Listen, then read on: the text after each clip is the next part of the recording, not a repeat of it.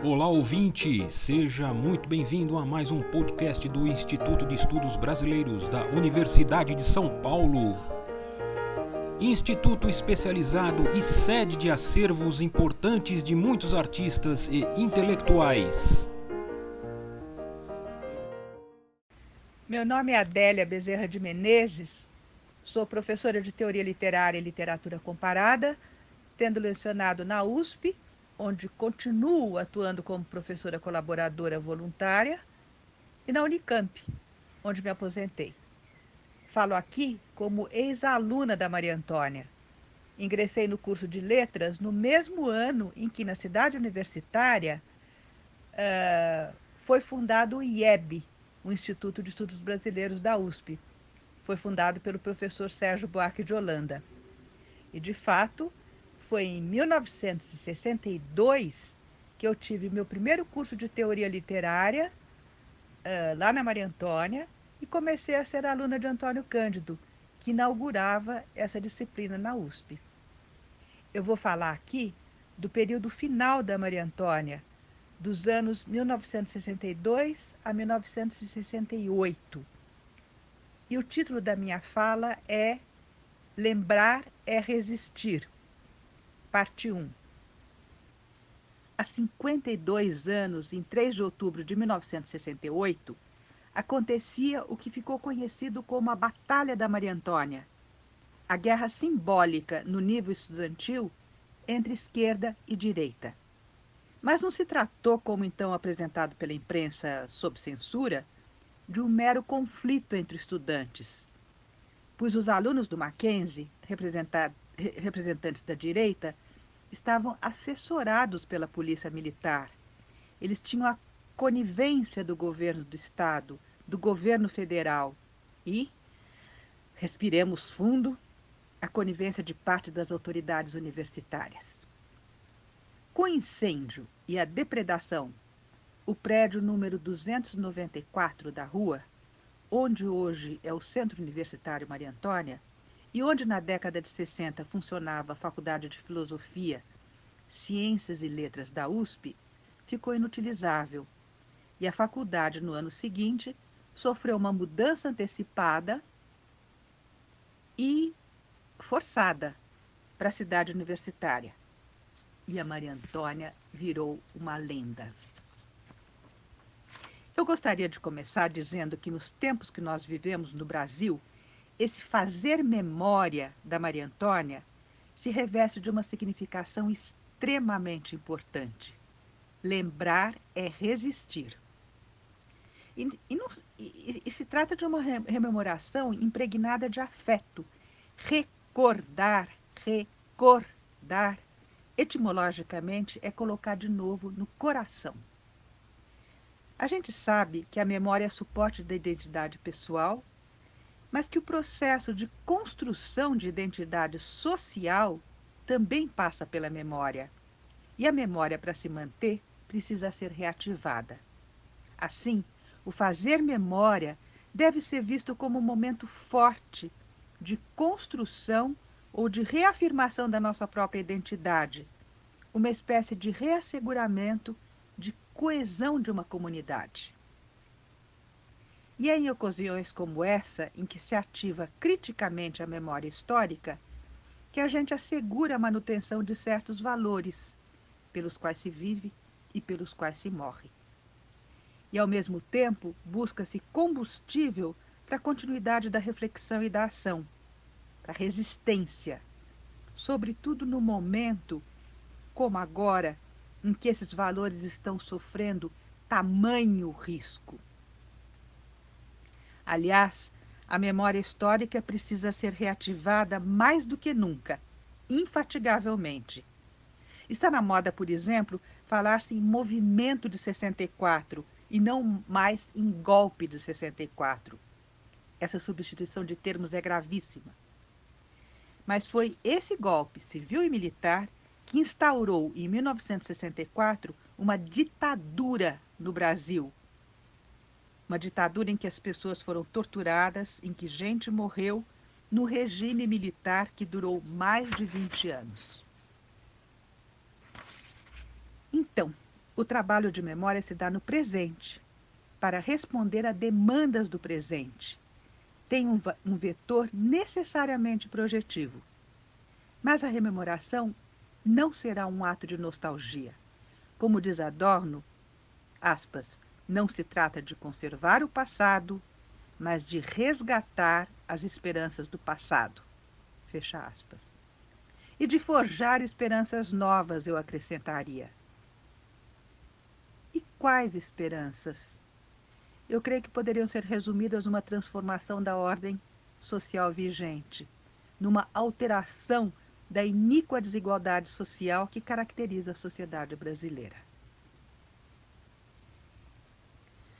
Num dos muros do pátio do Grêmio da Maria Antônia, por onde circulávamos o tempo todo, portanto, constantemente sob os nossos olhos, estava escrito a carvão: papel da universidade, denunciar as injustiças. Era uma pichação. Essa pichação dizia do papel histórico que, um tanto confusamente, a gente achava que a universidade deveria desempenhar Papel da universidade é denunciar as injustiças. Interiorizado, esse escrito se imprimiu a ferro e fogo nos corações de muitos de nós. Então, falar da Maria Antônia na década de 60 significa falar de uma universidade que servia de catalisadora de toda uma fermentação ideológica e social em que conscientização, participação e responsabilidade social eram as palavras de ordem. Como, em poucos minutos, caracterizar o espírito da Maria Antônia? Eu acho que ele poderia ser captado numa formulação do professor Antônio Cândido, que dizia que o pensamento radical de classe média seria a marca mais significativa da Faculdade de Filosofia, Ciências e Letras da USP. Não é revolucionário propriamente, dizia ele, é radical. Radical não no sentido de extremismo, mas no sentido ligado à etimologia. Radical é de raiz. Focando a atenção não na classe dominante, mas na dominada, tem como, como característica uma ruptura da tradição elitista do nosso pensamento social. Nesse país de tão fundas sobrevivências oligárquicas nesse Brasil tão marcado pela mola escravagista da nossa formação social. Dito em outras palavras, esse país marcado pela escravatura que está à raiz da nossa formação social. Em que, para ficarmos num só exemplo, a tortura era uma prática cotidiana para se lidar com os escravos, para submeter seres humanos. Para caracterizar o que é esse radicalismo, Antônio Cândido começa por opô-lo ao pensamento conservador, sendo um dos traços fundamentais da mentalidade do comportamento político no Brasil a persistência das posições conservadoras.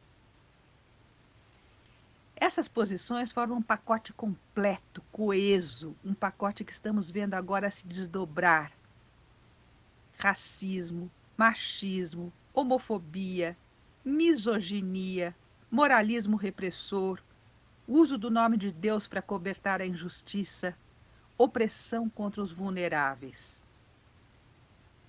A mais, para Antônio Cândido, no recorte do pensamento radical, avanço político significaria atendimento às reivindicações populares por meio de um regime onde o próprio povo tomasse as rédeas.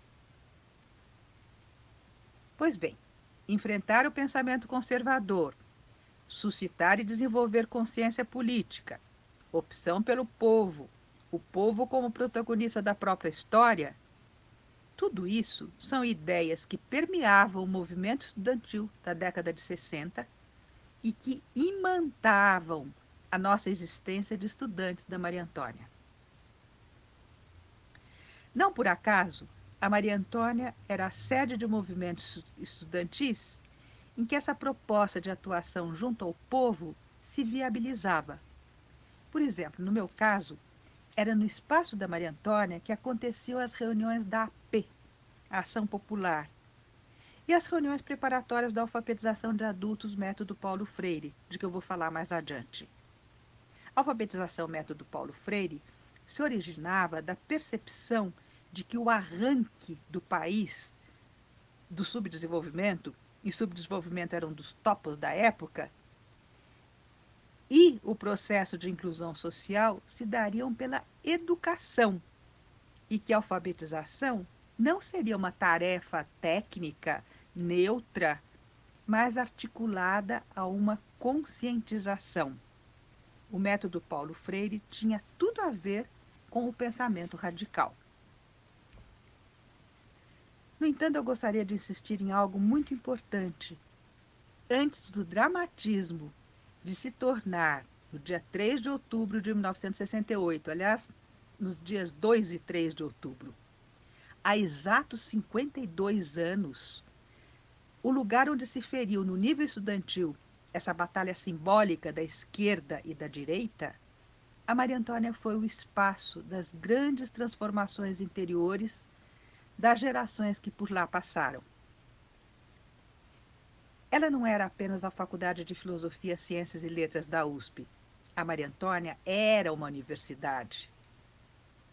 Escapando daquilo que sempre tinha sido a tradição brasileira de escolas estanques e poderosas, direito, medicina, politécnica, tradição essa que infelizmente se reinstaurou na prática com a construção atomizante e desagregadora da cidade universitária, na Maria Antônia acontecia uma universidade.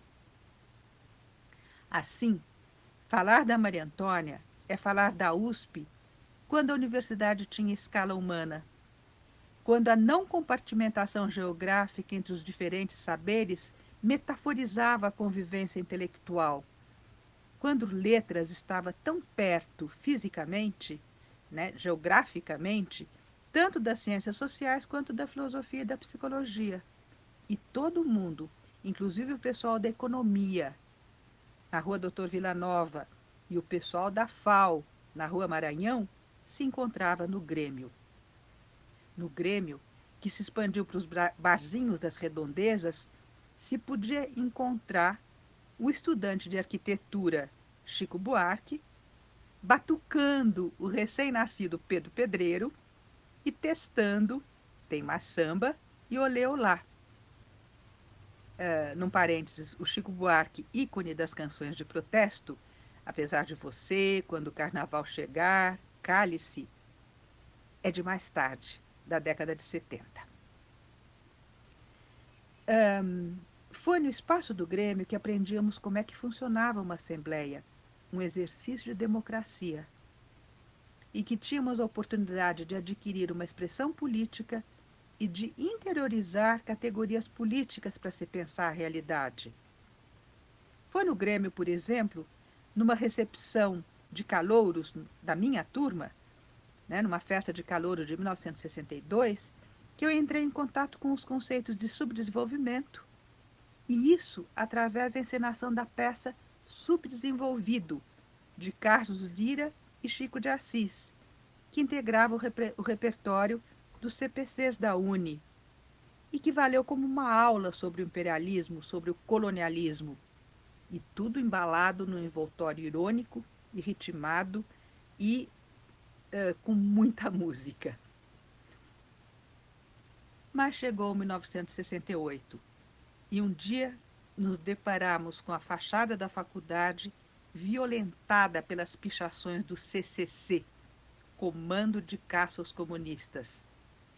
Mancomunados com membros do MAC, Movimento Anticomunista, e da FAC, Frente Anticomunista, organizações todas com um alto contingente de participantes sediados exatamente na escola fronteiriça, o Mackenzie. Uma das fotos de jornal da época, uh, da parede externa do prédio, uma foto de novembro de 1968, registra uma pichação em dois tempos, de autorias diferentes, de ideologias opostas, em que a sigla do Comando de Caça aos Comunistas, CCC, se viu intercalada com as demais letras que compõem a palavra Coca-Cola, numa leitura bem ao gosto da época, em que o movimento anticomunista se vê articulado a esse ícone da sociedade de consumo e, mais especificamente, da sociedade norte-americana, que é a Coca-Cola. Então, CCC, Coca-Cola. Este podcast do Instituto de Estudos Brasileiros chega ao final. Esperamos que tenham gostado e em breve retornaremos com um novo assunto para você.